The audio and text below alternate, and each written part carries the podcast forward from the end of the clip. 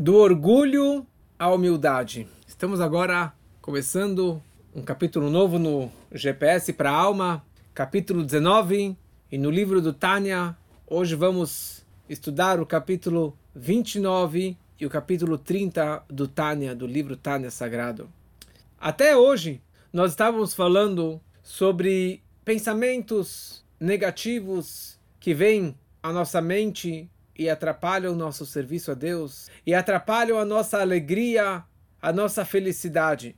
Mas o que acontece quando que eu já fiz de tudo, já fiz todas aquelas meditações que discutimos nos capítulos anteriores. Eu já sei que tudo é bom, eu já acredito em Deus de uma forma máxima. Eu sei que tudo é para o bem, não tem nada de ruim na nossa vida, mas de qualquer forma eu estou chateado, ou estou de cara fechada, não consigo me alegrar, não consigo sair dessa angústia, sair desse sofrimento. E a pergunta é: o que, que eu faço se eu tenho um coração de pedra, um coração entupido, um coração travado que não consegue se abrir, não consegue se alegrar, não consegue se expressar, sair desse, desse sofrimento, ou sair, simplesmente conseguir ter um easy life.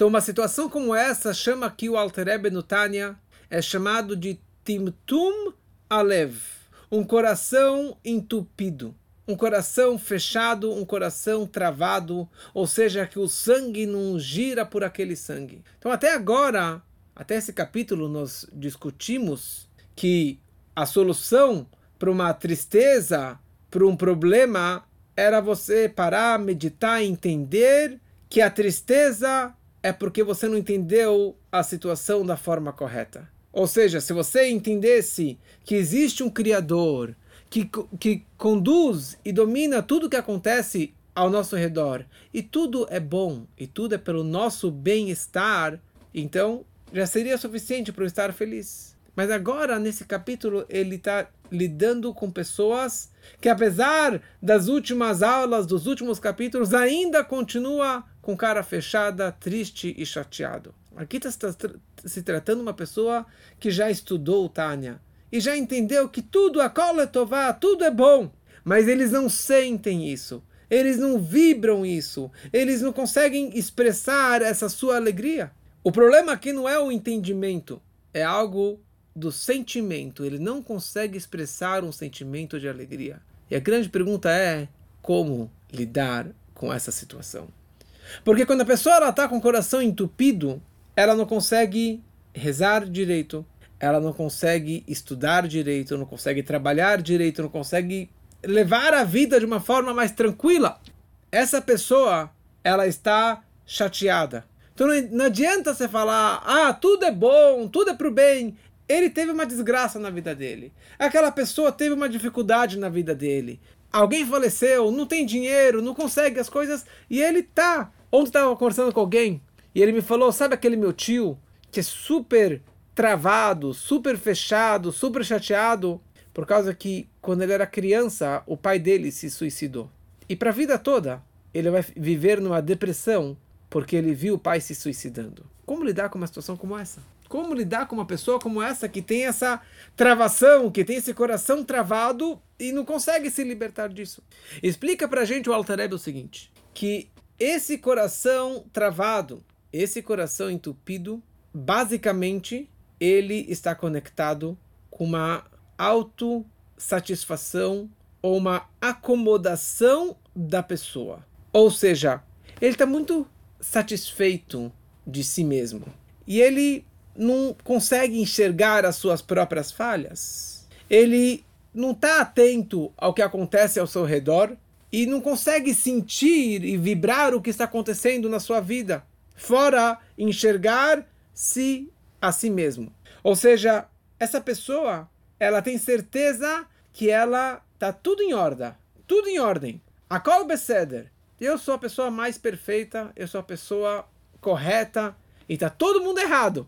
Ele tá tão cheio de si, ele tá tão satisfeito e acomodado com a sua situação, onde que ele se encontra, que na verdade o seu coração está travado, está tapado. Sendo que o seu coração está fechado, então ele acaba tendo problemas nos seus sentimentos. Ele não consegue expressar alegria e ele fica nervoso, ele fica bravo, ele fica melancólico, ele fica triste, ele fica fechado e isolado, e daí vira essa bola de neve de problemas, mas tudo é baseado porque no seu orgulho, no seu ego, na sua autossatisfação.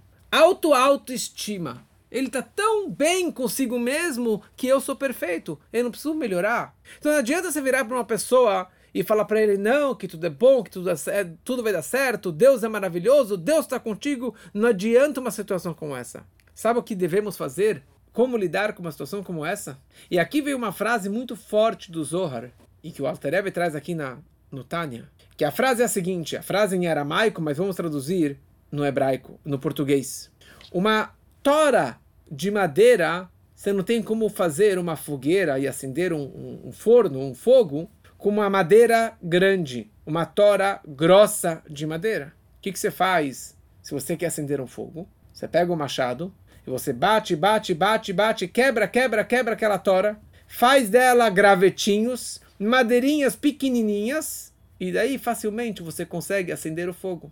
Uma tora de madeira que não acende fogo, você bate nela até que vai virar gravetinhos que você neles consegue acender o fogo. E assim também em relação ao coração, ao coração. Quando a pessoa tem um lev, um coração entupido, tão cheio de si, tão gordo, uma tora grossa, por isso ele não tem nenhuma sensibilidade por algo mais elevado, por algo mais espiritual, ou para conseguir enxergar o próximo, enxergar a Deus, enxergar ao mundo. Ou seja, o fogo da alma judaica, o fogo da divindade não paira, não absorve dentro daquela pessoa, não se apega nele, nem fala, para mim, judaísmo não vale nada, rezar não vale nada, pensar no próximo, para quê? Eu preciso do dinheiro. Por que, que eu vou enxergar o próximo? Por que, que eu vou me dedicar ao próximo? Porque ele é tão gordo que ele não consegue absorver esse fogo da alma judaica, da alma divina dentro de si. Sabe qual a solução? Quebrar, quebrar essa tora, ou romper este ego, bater, entre aspas, nesse coração, e aí sim, esse fogo da alma vai conseguir penetrar dentro daquela pessoa. Tem uma história conhecida do Rebbe Rashab, o quinto Rebbe de Chabad, que certa vez uma pessoa entrou numa audiência particular para pedir uma brachá. Pediu uma bênção, uma situação de apuro, uma situação complexa que ele passava na vida. E o Rebbe vira para ele e fala: Desculpa, mas eu não tenho como te ajudar. Eu não tenho como te abençoar.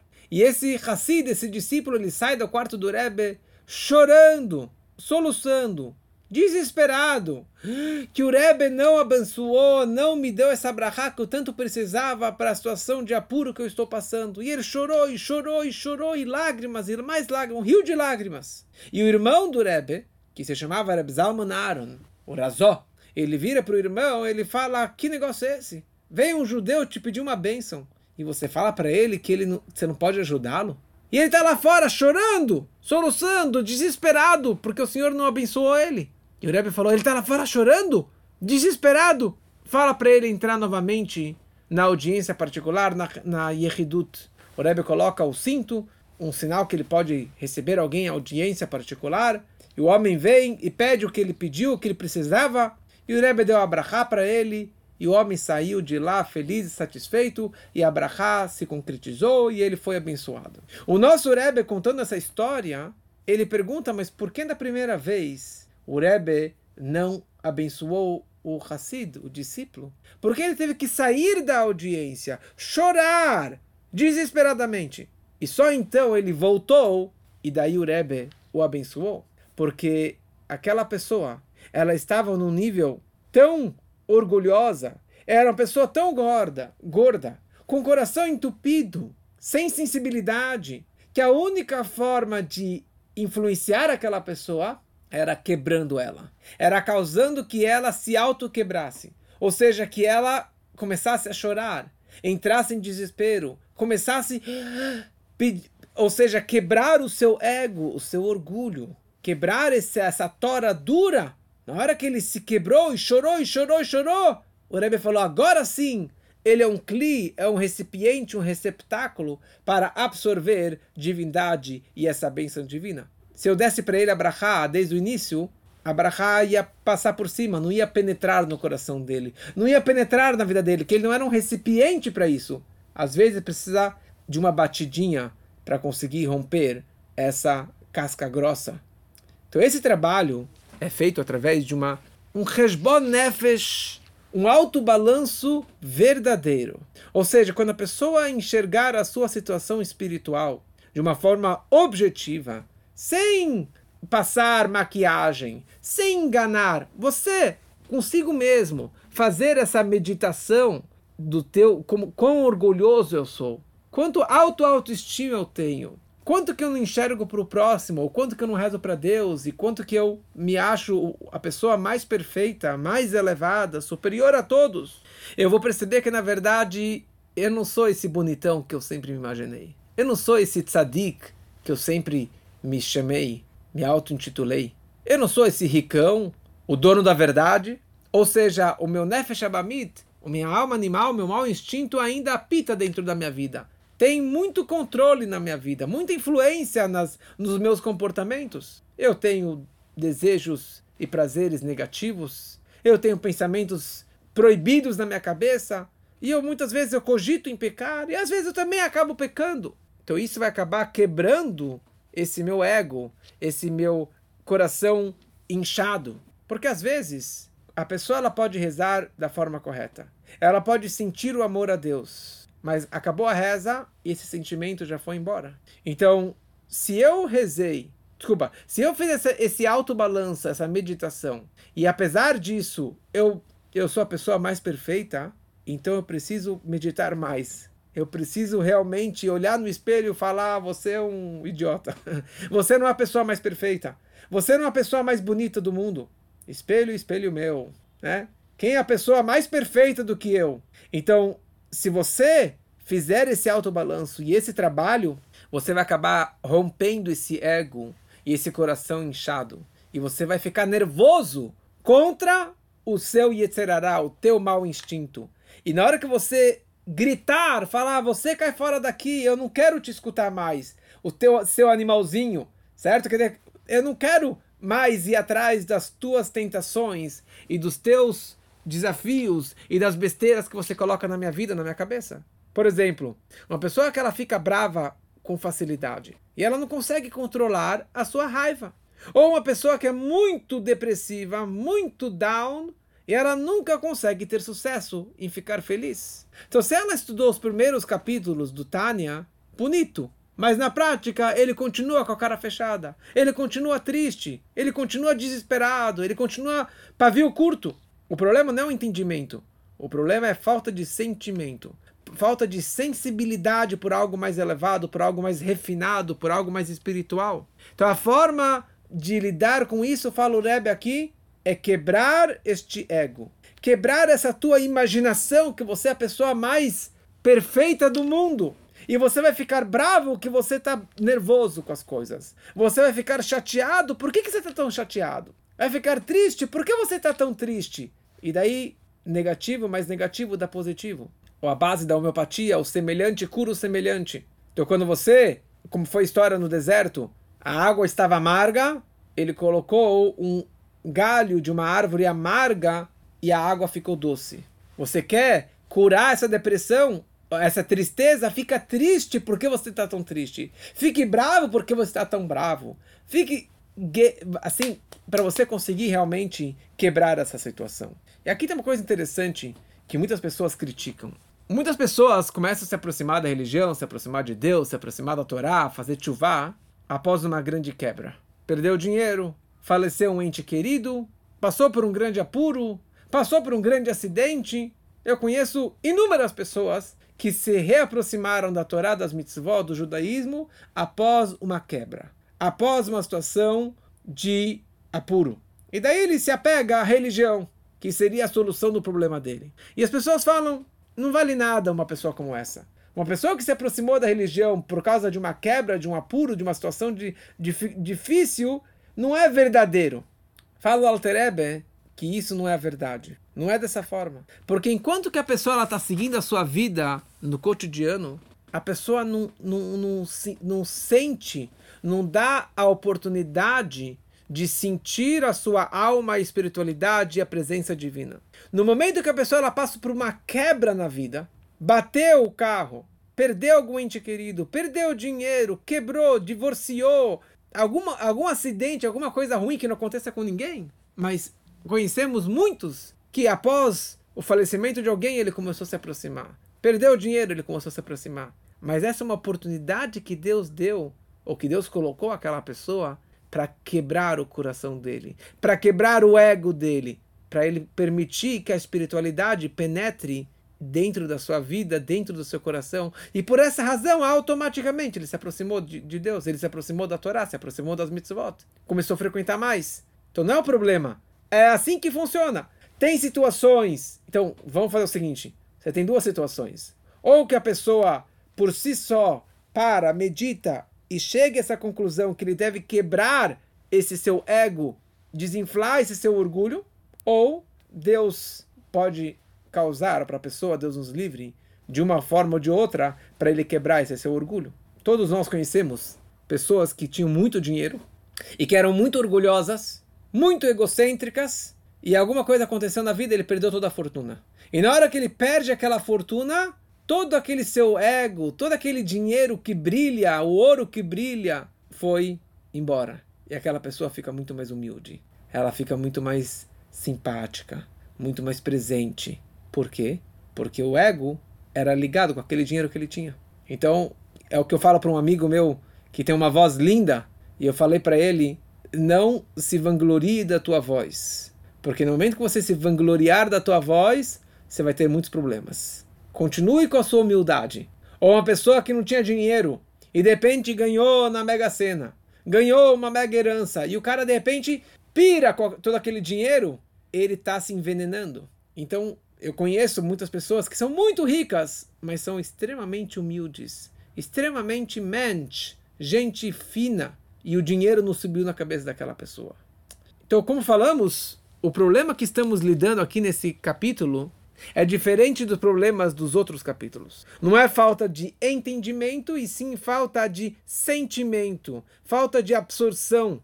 E isso é causado por causa do grande ego daquela pessoa. O ego, o orgulho, é comparado com a escuridão. E a alma divina é comparado com a luz, porque divindade é luz. Da mesma forma que fisicamente a verdadeira existência é a luz, sendo que a escuridão não é uma existência própria, ou seja, a escuridão é a ausência da luz, é a falta da luz. Assim também, quando falamos sobre espiritualidade e coisas negativas.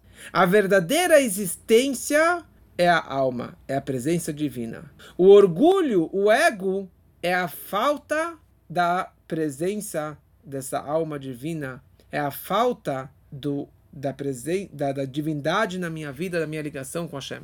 Então existe mais uma forma de lidar com o ego, com o orgulho, com o coração entupido, através de uma agressividade. Ou seja, às vezes você tem que falar mais forte contra o seu animalzinho, porque a escuridão não tem uma existência própria. A, a escuridão é só uma ilusão de ótica. A escuridão é só a ausência da luz. Então, no momento que você der um tapa ou falar uma forma mais agressiva, você vai demonstrar e perceber que todo aquele teu ego, todo aquele teu orgulho não tem consistência nenhuma. Porque a clipar a casca, a impureza, o ego, o orgulho, a escuridão consegue dominar a minha vida é para que eu possa dominá-la, para que eu possa superá-la. Como já falamos tantas vezes sobre os testes da vida, que a razão que os testes, os obstáculos, os, as dificuldades da vida aparecem é só uma ilusão de ótica para que você possa superar tudo isso.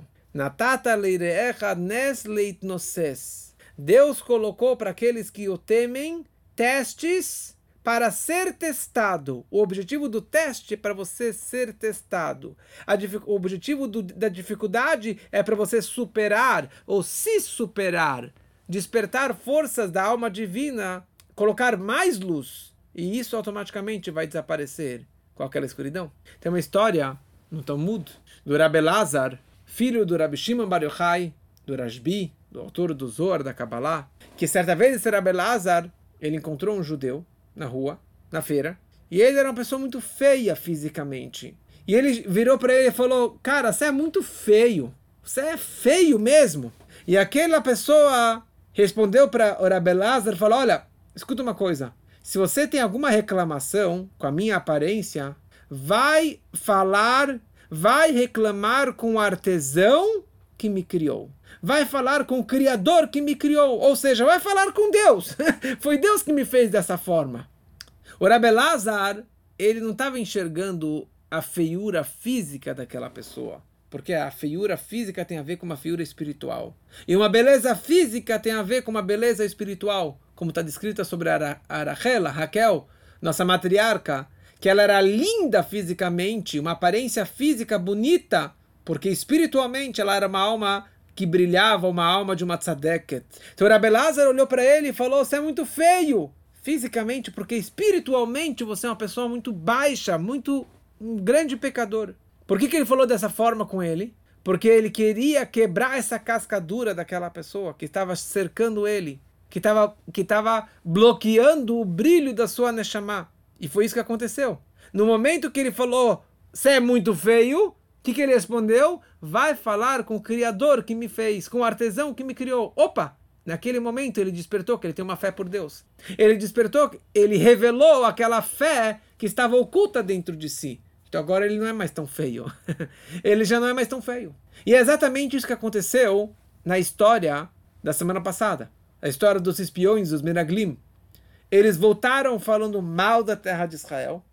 Moshe começou a dar uma bronca e falou: Como assim? Vocês estão loucos? Vocês estão falando mal de Israel? O povo está revoltando, revoltado contra Israel, contra Deus? E deu uma bronca forte neles. E isso ajudou, porque o povo se arrependeu. E o povo sofreu por terem falado mal de Israel, falado mal dessa situação toda. Então essa porrada deu certo e eles fizeram chuva. Então, quando você tem uma dúvida em Deus, se Deus existe, por que Deus fez isso comigo, por que isso aconteceu, dá um tapa na cara, ou seja, não fisicamente, mas cai na real que isso, todas essas dúvidas é a ausência de luz, é a falta do brilho da divindade, da sua alma divina na sua vida. E aqui entramos num conceito muito prático para a nossa vida que se chama Ladun Lekavshut. Sempre julgue o outro favoravelmente. Sempre enxergue o outro numa situação melhor do que você. Porque, às vezes, após toda essa meditação, você ainda pode continuar tendo esse auto-autoestima, essa grande satisfação de si mesmo. E ele pode se sentir superior aos outros, melhor do que o outro, mais bonito do que os outros. Como que posso lidar e trabalhar com esse meu ego ou com esse meu sentimento de superioridade? Então aqui traz o Alter Rebbe uma dica, uma outra meditação que a pessoa ela pode fazer numa situação como essa. E como realmente Lilmod Zhut, julgar favoravelmente sobre qualquer pessoa. Como nossos sábios diziam a seguinte frase: seja de baixo espírito, ou seja, seja cabisbaixo ou humilde perante qualquer pessoa. E o Altereb acrescenta aqui no Tânia, Revei be'emet seja de verdade verdadeira. Ou seja, realmente você deve se sentir inferior a, perante qualquer pessoa. Porque muitas vezes, todos nós, quando nós enxergamos outras pessoas, eu julgo ele baseado no meu standard, baseado no meu medidor, do meu ponto de vista. Então eu olho para você, eu olho para aquela pessoa falo: ele é muito pior do que eu? Ele não presta. Por que, que ele fez aquilo? Lógico, ele aprontou daquela forma. É, ele fez isso por causa daquilo. E eu sempre vou julgá-lo baseado nos meus medidores de valores e de ideais. E a forma correta que a Torá nos ensina, quando você enxerga para o outro a situação que o outro está passando, você tem que enxergar baseado nos medidores dele, a verdadeira situação que ele está passando. Quem são os pais? Qual a educação que ele teve? Qual a situação financeira, de saúde, a história dele, a escola dele, tudo que ele frequentou Por isso que ele se encontra nessa situação. Alta dinet Não julgue o próximo até que você esteja no seu lugar. Até que você entre nas calças dele, ou no sapato dele, ou na situação que ele está passando. Por que fala o Ética dos Pais? Porque a voto que o local onde que ele se encontra pode ser o causador da situação que ele está. Por que, que ele está assim? Porque ele nasceu nessa família, coitado. Porque ele frequenta essa escola, essa feira, esse trabalho, esse meio ambiente. Ele não tem como morar num outro lugar. Ele não tem outros parâmetros. Então, como que você vai julgar o próximo? Se eu estivesse no lugar dele, se eu estivesse na situação dele, eu seria inferior a ele. Quem disse que eu conseguiria lidar tão bem quanto ele, ou melhor do que ele? E por essa razão, Moshe Rabbeinu, a Torá descreve algumas semanas atrás, é o homem mais humilde da face da terra. Moisés era a pessoa mais humilde da face da terra. Sabe por que, que Moisés era tão humilde? Porque Moisés ele tinha uma visão e ele enxergou a nossa geração, século 21. E ele enxerga cada um de nós passando por apuros, por situações, por momentos difíceis, com tantos testes, com tantas provocações do mundo, da mídia, com o celular na mão, com um perigo na mão que se chama um celular, as telas, o computador, os vídeos, as influências, tudo que aparece na nossa frente.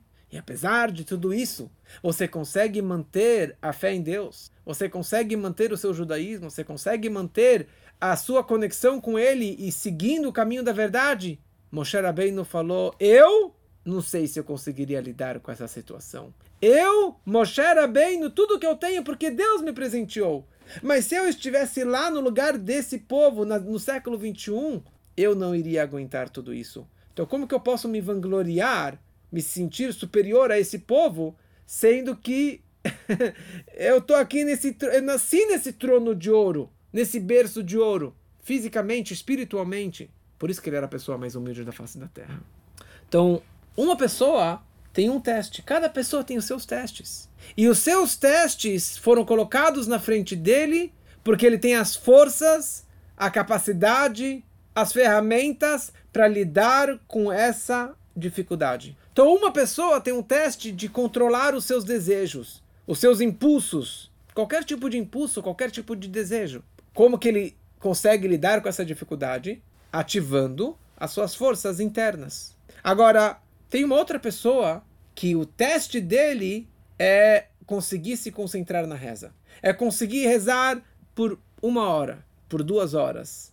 Ou conseguir estudar e se concentrar no estudo da Torá. Ou não falar Lashon maledicência. Não falar mal do outro. Esse que é o teste da vida dele.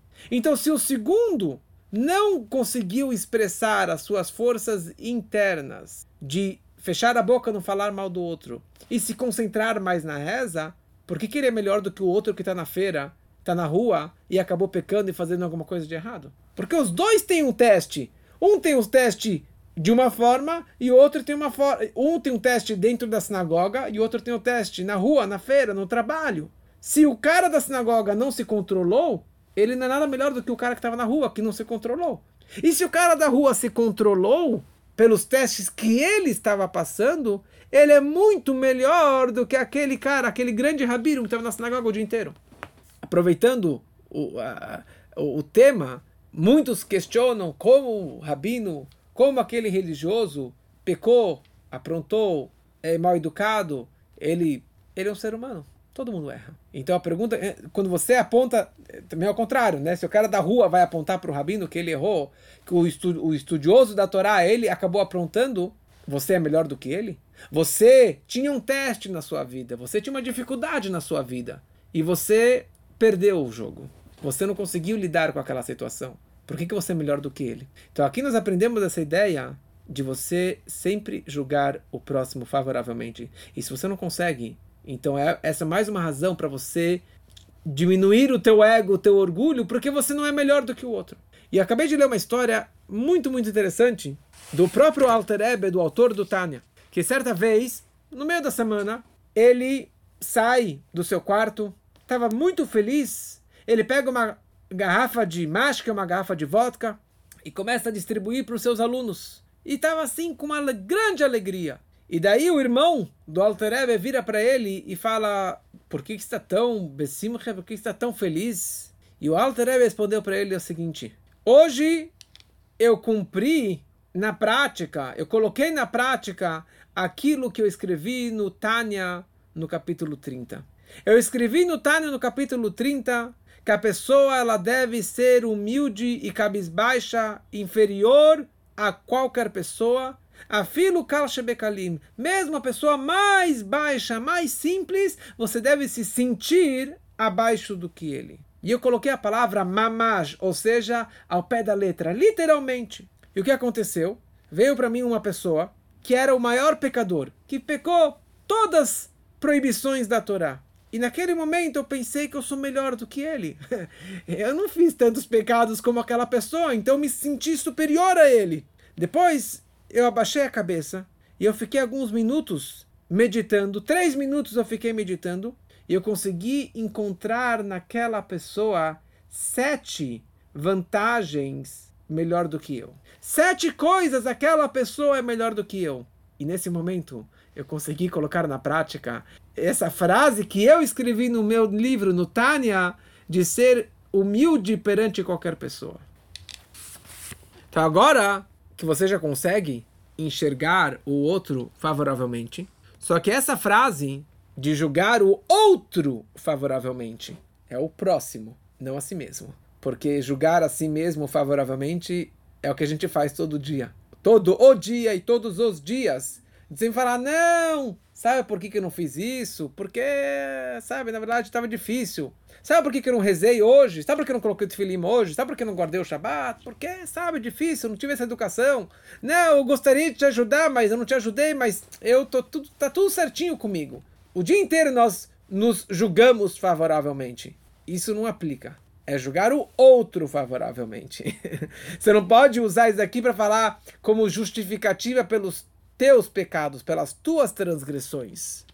Então aqui, em outras palavras, o Alter está nos ensinando o seguinte: quando você faz um verdadeiro autobalanço, você chega na seguinte conclusão: que existem dois medidores, um medidor de quantidade e um medidor de qualidade.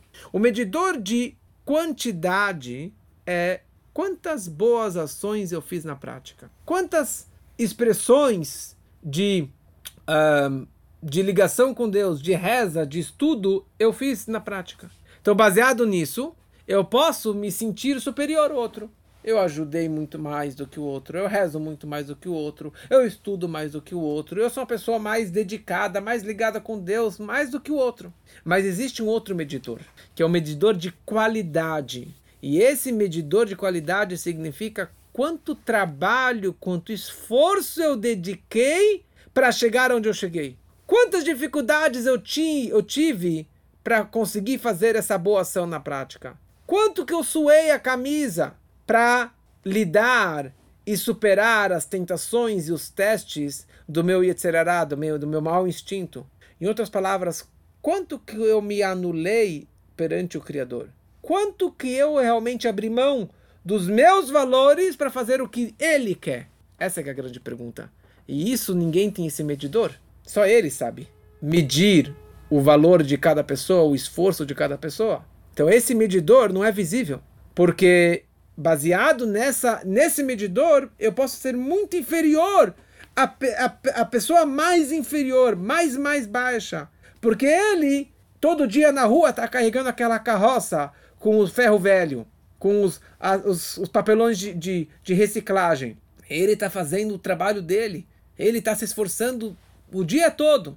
Ó, a pessoa que tem testes internos, desafios internos, ele todo dia está quebrando a cara. Todo dia está se esforçando. Mas eu já nasci num berço sagrado, numa família religiosa, ou numa família com dinheiro, ou já, já nasci com, com, com coração do bem, sem grandes prazeres mundanos, sem grandes paixões. Então, quando eu enxergar dessa forma, eu vou me sentir realmente inferior a qualquer pessoa. Então, quando a gente medita nisso da forma correta, você vai conseguir cumprir na prática a ordem dos nossos mestres da Mishnah, Reveish Falruach, seja inferior ou cabisbaixo perante qualquer pessoa.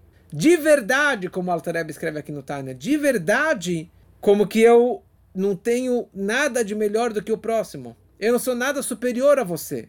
E talvez até sou inferior a você. E dessa forma você vai conseguir superar e quebrar esse coração entupido. Porque o coração entupido, o coração inflado, é por causa desse auto-autoestima, que você está super satisfeito com si só. Então essa meditação vai nos tirar da nossa depressão, da nossa tristeza, das nossas é, não alegrias e vai nos levar para o caminho verdadeiro da verdadeira alegria.